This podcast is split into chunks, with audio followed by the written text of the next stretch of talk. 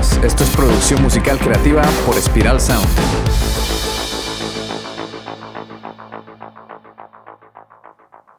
El mastering de una canción es uno de los procesos de producción musical que se realiza antes de la distribución comercial de la música. Consiste en la optimización del audio para asegurarse de que suene lo mejor posible en todos los sistemas de reproducción, como en tu auto o tu reproductor de música preferido. El objetivo principal del mastering es lograr un sonido consistente y cohesivo en toda la grabación, para que suene bien en cualquier dispositivo o plataforma. También busca resaltar las mejores características de la mezcla, mejorando su claridad, brillo, profundidad y fuerza. Y además eliminando cualquier problema técnico o defecto en la mezcla final. El mastering es como si, por ejemplo, imagina que eres un pintor y acabas de terminar tu cuadro, está lista tu obra de arte, pero le falta un retoque final, le falta un marco y quizá algunas pinceladas finales para que ahora sí la obra quede completada. El masterizar es como ponerle el marco a tu cuadro. Se trata de un proceso premeditado y coherente donde le das las pinceladas finales a la canción mezclada. El mastering es la quinta etapa de una producción musical. Recordemos las siete etapas de una producción musical rápidamente. 1. Composición y preproducción. 2. Grabación. 3. Edición.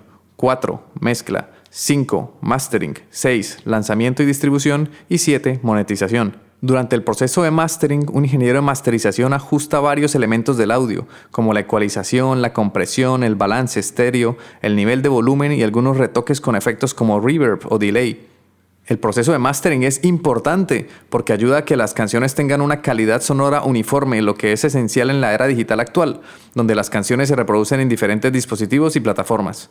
Además, el mastering también es crucial para asegurarse de que la canción suena bien en diferentes contextos, como en la radio, los CDs, los vinilos y en los principales medios de streaming como Spotify, YouTube, Apple Music y Amazon Music. ¿Cuál es el ingrediente clave para que un máster funcione correctamente? El mastering es un proceso muy delicado porque puedes fastidiar el trabajo de semanas o meses durante la grabación, edición y mezcla. Por eso el ingrediente clave para tener un máster que funcione y que compita es el mismo que debemos tener en cuenta en todas las etapas de producción y se basa en tu forma de analizar, detectar y solucionar problemas sonoros. El ingrediente clave eres tú, tu cerebro y tus oídos. Recuerda que es una buena práctica referenciar la mezcla que tienes que masterizar con otras canciones comerciales de géneros parecidos. ¿Qué es referenciar? Es simplemente añadir en tu proyecto de mastering en tu DAW dos o tres canciones comerciales que tengan un sonido similar al que estás buscando. Las añades en una nueva pista.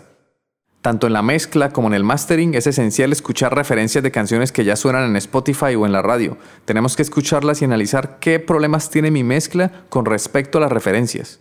Apuntamos en una hoja o en un documento de Word los problemas que detectamos en nuestra mezcla para luego aplicarle soluciones a esos problemas en el mastering.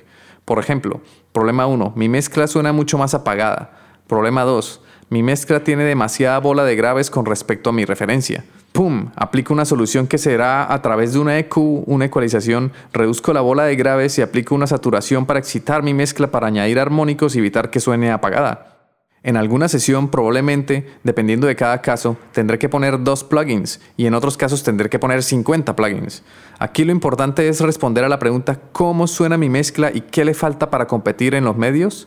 Así vamos a estudiar analizar qué soluciones debemos aplicar dependiendo de cada caso. Tenemos que aprender a analizar las mezclas y detectar problemas. Otro factor importante es que hay que tener cuidado con el sobreprocesamiento al hacer nuestros masters, porque podemos caer en el error de llenarnos de plugins que lo que van a hacer es que nuestro master pierda calidad.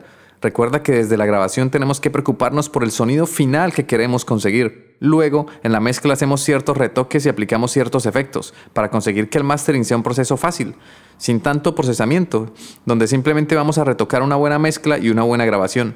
En algunos casos, si la mezcla no es buena, vamos a tener que tratar de arreglar muchas cosas, mientras que en otros casos, si la mezcla es buena, pues será muy fácil obtener un buen máster. El mastering es un proceso tremendamente sencillo cuando la mezcla es buena y puede ser una pesadilla cuando no lo es. Otro aspecto importante para tener en cuenta es que no es lo mismo masterizar una canción de bossa nova, que es un tema orgánico y debe sonar muy natural, a masterizar una canción de música electrónica, que debe sonar con más pegada y más punch. Un paso importante al masterizar es revisar el nivel de volumen de nuestro master. Hay un plugin gratuito que se llama Julian Loudness Meter. Te dejo un enlace en las notas del programa. Y bueno, ahora sí, comenzamos a masterizar. Busquemos la parte más fuerte de la canción, la que tenga mayor energía, que tenga muchos decibelios o que tenga todos los instrumentos sonando. Generalmente puede ser el coro o el estribillo. Con el Loudness Meter vamos a revisar cuántos loops integrados nos marca. Loops son las siglas de Loudness Units Full Scale, es decir, el nivel máximo que puede manejar un sistema. Se trata de una medida estandarizada de la sonoridad del audio que tiene en cuenta la percepción humana y la intensidad de la señal eléctrica. En otras palabras, significa que los loops son la forma más reciente y precisa de medir la sonoridad en el audio, la intensidad del volumen.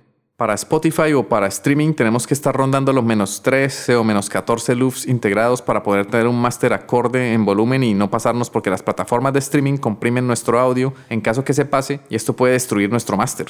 Otra unidad que debemos tener en cuenta es el True Peak Max. El True Peak Max es el límite, es el techo donde debería llegar el volumen de nuestro máster.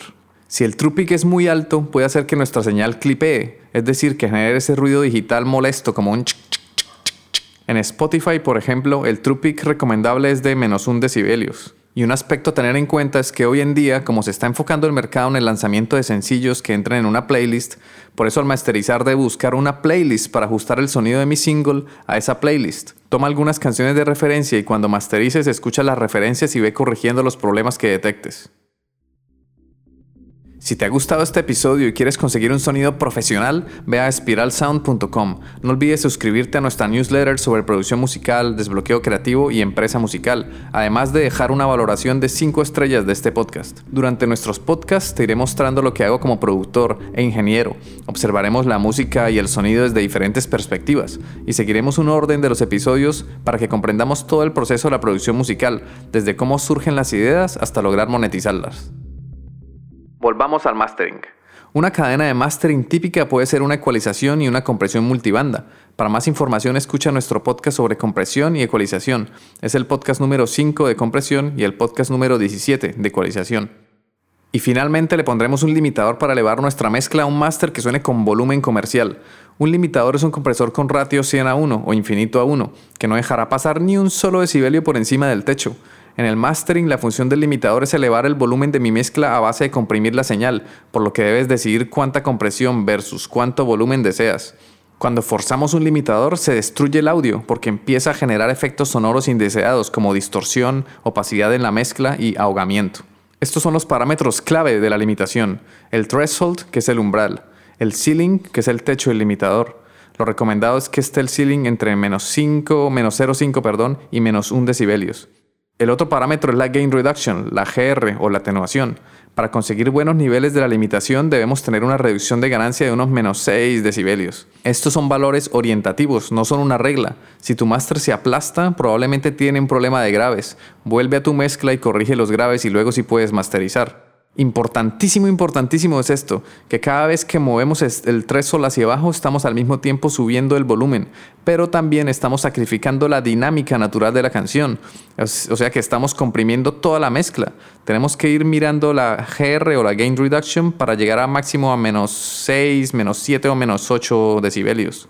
Otro plugin que debemos tener en cuenta es el Diter el Diter es un algoritmo que añade ruido de baja amplitud para rellenar los agujeros que deja la conversión de formato de 32 a 24 a 16 bits. Estamos reduciendo y quitando información y esto puede generar artefactos sonoros indeseados. Por eso es recomendable utilizar el Diter como otro plugin de nuestra cadena de mastering, si el limitador no lo lleva incorporado ni la DAW tampoco, porque hay algunas DAWs que la traen ya, traen el Diter. Hay que activar el noise shaping y establecer el objetivo de bits normalmente a 16 bits. En resumen, estos son algunos consejos para conseguir un buen máster. 1. Remata tu mezcla y vigila el nivel para tener espacio, headroom.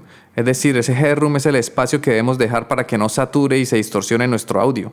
2. Utiliza referencias para pulir tu sonido y tener un nivel final que compite y funcione al reproducirlo en los medios. 3. Recuerda ser sutil y no destrozar el trabajo de semanas. Hay que cuidar la dinámica. Ojo con el limitador y los compresores. Podemos destruir la dinámica de la canción. 4. Referencia tu trabajo en diferentes equipos y vuelve para aplicar correcciones. Tenemos que conseguir que nuestro máster se traduzca en el automóvil, en el smartphone o en un reproductor Bluetooth, etc. 5. Hay que masterizar con cabeza para conseguir el punch y el sonido buscado. 6. Masterizar no es un proceso mágico que pueda arreglar una mala mezcla o canción. 7. No es un proceso complicado, se trata de masterizar analizando, detectando y solucionando problemas. Y 8 no es el momento de añadir, sino de potenciar y mejorar lo que ya existe en la mezcla. Finalmente ya podemos hacer el bounce a disco. Para medios digitales se puede dejar a 24 bits 44.100 kHz. Si es un CD tendrá que ser 16 bits a 44.000 kHz, pero el CD ya está en desuso. Recuerda que en lugar de medir con números y medir los loops eh, y el true peak, que sí son referencias, que nos sirven de guía, pero una vez más somos nosotros quienes debemos elegir la intensidad. Esto es una decisión artística, no es matemática. Nosotros tenemos que definir qué es lo que musicalmente suena correcto con respecto a la intensidad de volumen de acuerdo con el género. No es lo mismo una canción de rock que una de folk. No es lo mismo una cumbia que el heavy metal. Una práctica recomendada es crear una plantilla de mastering en tu DAW. Es decir, creamos una plantilla predefinida con varias pistas y otra pista de referencias.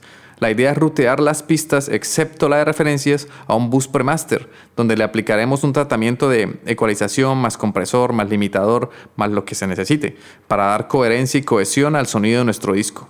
Para terminar, el mastering es un proceso útil para obtener un audio final de alta calidad y para que la música suene de la mejor manera posible en todas las plataformas y dispositivos, pero es solo un proceso más de nuestra producción musical.